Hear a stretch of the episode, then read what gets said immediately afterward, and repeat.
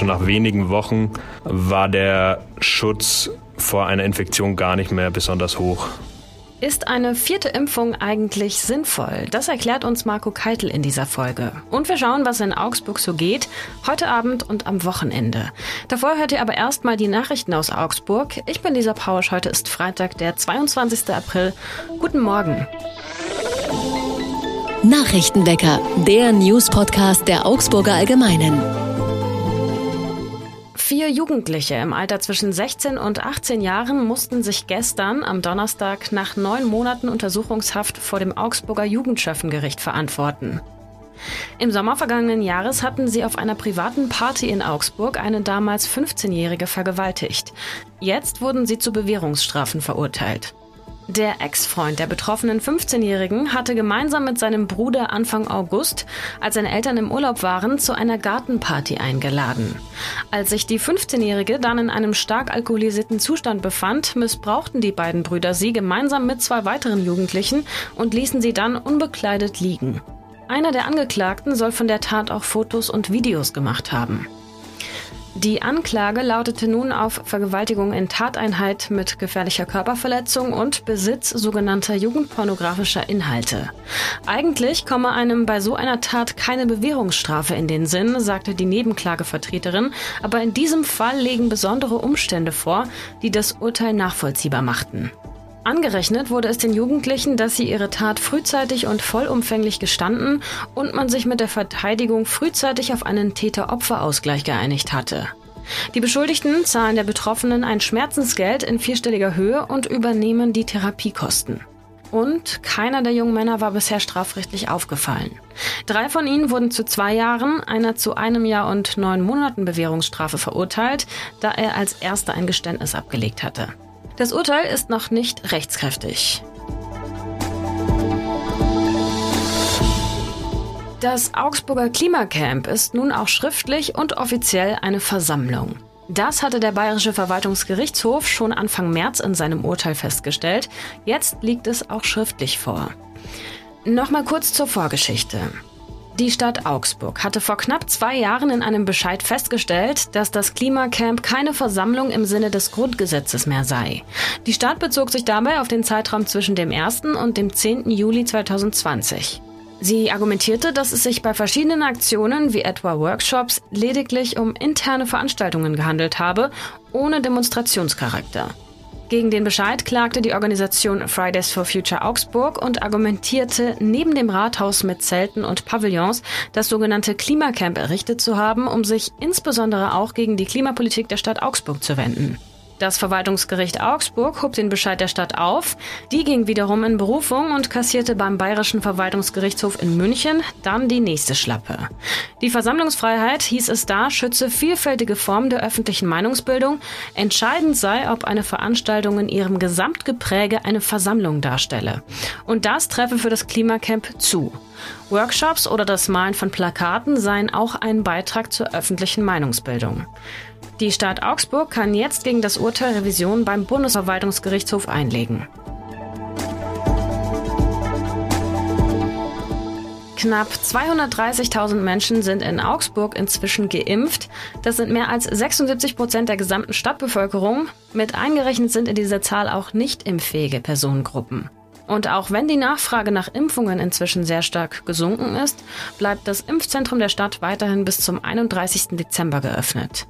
Die Impfstation an der Universität wurde allerdings Mitte April aufgegeben, weil die Uni die Räume nun selbst benötigt. Das Gebäude im Technology Campus wird seit einigen Tagen als Aufnahmestation für Geflüchtete aus der Ukraine genutzt. Wie wird das Wetter in Augsburg heute und am Wochenende? Der Tag heute ist mit bis zu 18 Grad und Sonne der wärmste Tag der Woche. Der Samstag wird bedeckt und am Sonntag kann am Nachmittag bei auffrischendem Wind auch Regen mit dazukommen. Das alles bei Höchstwerten um 16 Grad.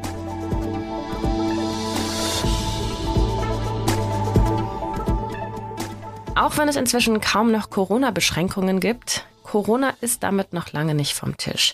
Die STIKO empfiehlt derzeit eine vierte Impfung gegen das Coronavirus, unter anderem für alle Menschen ab 70 und Risikogruppen. Mein Kollege Marco Keitel weiß mehr dazu und mit ihm spreche ich jetzt. Hallo Marco. Hallo Lisa. Jetzt könnte man meinen, langsam reicht es mit den Impfungen. Mein Körper hat nach drei Impfungen doch einiges gelernt und kann sich jetzt wehren. Gibt es schon Studien, die zeigen, wie wirksam eine vierte Impfung jetzt eigentlich ist? Ja, es gibt schon Zahlen aus Israel, wo ja schon sehr viele Menschen die vierte Impfung bekommen haben. Da wurden, äh, wurden die Daten von über einer Million Menschen untersucht und haben gezeigt, dass die vierte Impfung erstmal sehr viel bringt, also sowohl die Infektion weniger wahrscheinlich macht, als auch den Schutz vor einem schweren Verlauf bringt.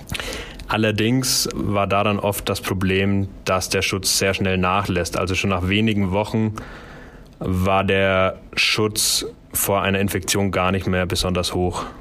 Das heißt, man bräuchte dann eigentlich eine fünfte noch danach? Also für eine fünfte Impfung plädieren bislang sehr wenige. Das Gute ist, viele von den Experten und Expertinnen hier in Deutschland sagen auch, die vierte Impfung ist für die meisten erstmal gar nicht so wichtig, sondern vor allem eben für Menschen mit zum Beispiel Immunschwächen, Vorerkrankte oder eben sehr alte Menschen, weil da die Erfahrung gezeigt hat, dass die oft länger brauchen, um eine wirklich gute Immunantwort zu entwickeln. Da haben Zahlen zum Beispiel laut einem Experten gezeigt, dass äh, bei vielen Vorerkrankten hm, die Immunantwort erst nach der dritten Impfung so gut war wie bei den meisten anderen schon nach der zweiten. Für die empfehlen die meisten aktuell eine vierte Impfung, damit diese Immunantwort eben noch ein bisschen verbessert werden kann. Aber für die meisten jungen und gesunden Menschen, und da kann man sagen, vor allem die unter 70-Jährigen, wobei sich da auch ein bisschen die Geister scheiden, wird die vierte Impfung gar nicht unbedingt empfohlen.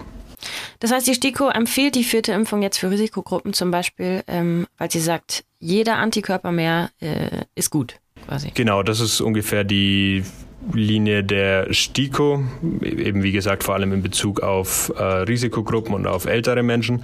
Aber auch beim Alter scheiden sich ein bisschen die Geister. Also Gesundheitsminister Karl Lauterbach hätte gerne schon die vierte Impfung für Menschen ab 60. Äh, die EMA, die Europäische Arzneimittelagentur, sagt ab 80 reicht. Und genauso ist es bei den Expertinnen und Experten, aber der Durchschnitt ist so ungefähr die Einschätzung der STIKO ab 70 Jahren und eben Vorerkrankte.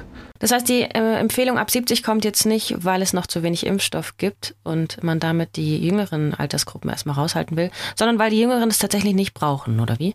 Genau, da, tatsächlich ist es so, dass es sogar laut manchen Experten aktuell zu viel Impfstoff gibt mehr als äh, überhaupt gebraucht wird über die nächsten Monate.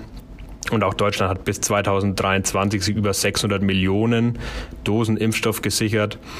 Bisher ist ungefähr ein Viertel davon verbraucht. Und da stellt sich eben auch die Frage, ob im Herbst überhaupt die Nachfrage nach dem jetzt bestellten Impfstoff noch so hoch sein wird weil ja eben auch zum Beispiel BioNTech einen neuen Impfstoff angekündigt hat, der im Herbst kommen soll, speziell für die Omikron-Variante. Und der amerikanische Hersteller Moderna einen Impfstoff bringen möchte, ungefähr zur gleichen Zeit, der für fast alle Varianten eine hohe Wirksamkeit zeigen soll. Wie schauen VirologInnen denn jetzt äh, in Richtung Herbst? Das ist auf jeden Fall die gute Nachricht. Viele der Expertinnen und Experten in Deutschland, auch viele Immunologen und Immunologinnen blicken eigentlich recht zuversichtlich in den Herbst ähm, und sagen, dass wir doch bisher ganz gut durch die Pandemie gekommen sind, einiges daraus gelernt haben und vor allem auch jetzt unsere Immunsysteme gut auf den Herbst vorbereitet sind. Natürlich ist immer noch das große Fragezeichen, äh, welche Varianten, welche neuen Varianten uns da erwarten. Da hat ja der Gesundheitsminister von der Killer-Variante, die kommen könnte, gesprochen. Da ist auch wieder die gute Nachricht, dass die meisten Expertinnen und Experten nicht mit einer Variante rechnen, äh, auf die, unsere, auf die unser Immunsystem gar keine Antwort parat hat. Aber ausschließen, dass es eine neue Gefahr gibt, kann keiner oder kann zum jetzigen Zeitpunkt keiner. Aber das Schöne ist, die Stimmung ist unter den Expertinnen und Experten aktuell doch eher optimistisch. Das ist doch gut zu hören. Danke, Marco. Vielen Dank. Was sonst noch wichtig wird, Mehrere der recht neuen Omikron-Varianten sind nach Daten des Robert Koch-Instituts bisher relativ selten oder gar nicht in Deutschland gefunden worden. Von der Linie BA5 seien mit Stand 18. April insgesamt 25 Proben nachgewiesen. BA4 sei bislang nicht nachgewiesen worden. In Deutschland wird allerdings nur bei einem kleinen Anteil der positiven Proben das Erbgut entschlüsselt. Und die Corona-Pille, das Medikament gegen Covid-19 mit dem Namen Paxlovid, hat nun grünes Licht von der Weltgesundheitsorganisation WHO bekommen. Es werde für PatientInnen empfohlen, die noch nicht schwer krank sind, aber das höchste Risiko einer Krankenhauseinweisung haben. Also Menschen mit Vorerkrankungen, ältere Menschen und Ungeimpfte. Die Tabletten des US-Pharmakonzern Pfizer sollen die Virusvermehrung im Körper hemmen. Deutschland hat bereits eine Million Packungen bestellt.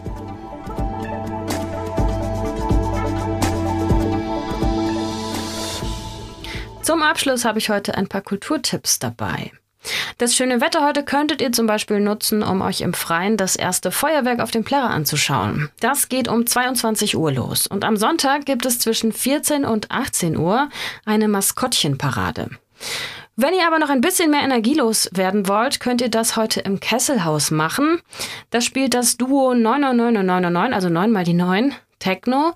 Ein bisschen langsamer wird es im City Club oder dem Hallo Werner. Ein bisschen deutschrappiger im P-Club und metalliger und rockiger in der Rockfabrik. Am Samstag gibt es Reggaeton und Afrobeats im K-Club. In der Kantine zwei unterschiedliche Floors, im Hallo Werner und im Paradox Techno und im Kesselhaus ein Battle mit 90er versus 2000er. Und in Kriegshaber im Spektrum findet eine Ü40-Party statt mit den Sounds der 70er, 80er und 90er. Achtung, nicht in allen Clubs gelten dieselben Corona-Regelungen. Schaut davor am besten nochmal auf den Websites der einzelnen Locations nach. Auch am Samstag, übrigens dem Welttag des Buches, gibt es einen Bücherflohmarkt auf dem Gelände des St. Vinzenz Zentrums von 10 bis 16 Uhr und der gesamte Erlös wird dem ukrainischen Verein in Augsburg gespendet. Bis morgen könnt ihr für den Flohmarkt noch Spenden abgeben in Form von Büchern, CDs, DVDs oder Blu-rays und zwar im Café Cabresso in der Görginger Straße. Das war's von mir für diese Woche. Am Montag hört ihr an dieser Stelle meine Kollegin Greta Prünster. Ich wünsche euch ein schönes Wochenende. Macht's gut. Bis bald und ahoi. Nachrichtenwecker ist ein Podcast der Augsburger Allgemeinen. Alles, was in Augsburg wichtig ist, findet ihr auch in den Show Notes und auf augsburger-allgemeine.de.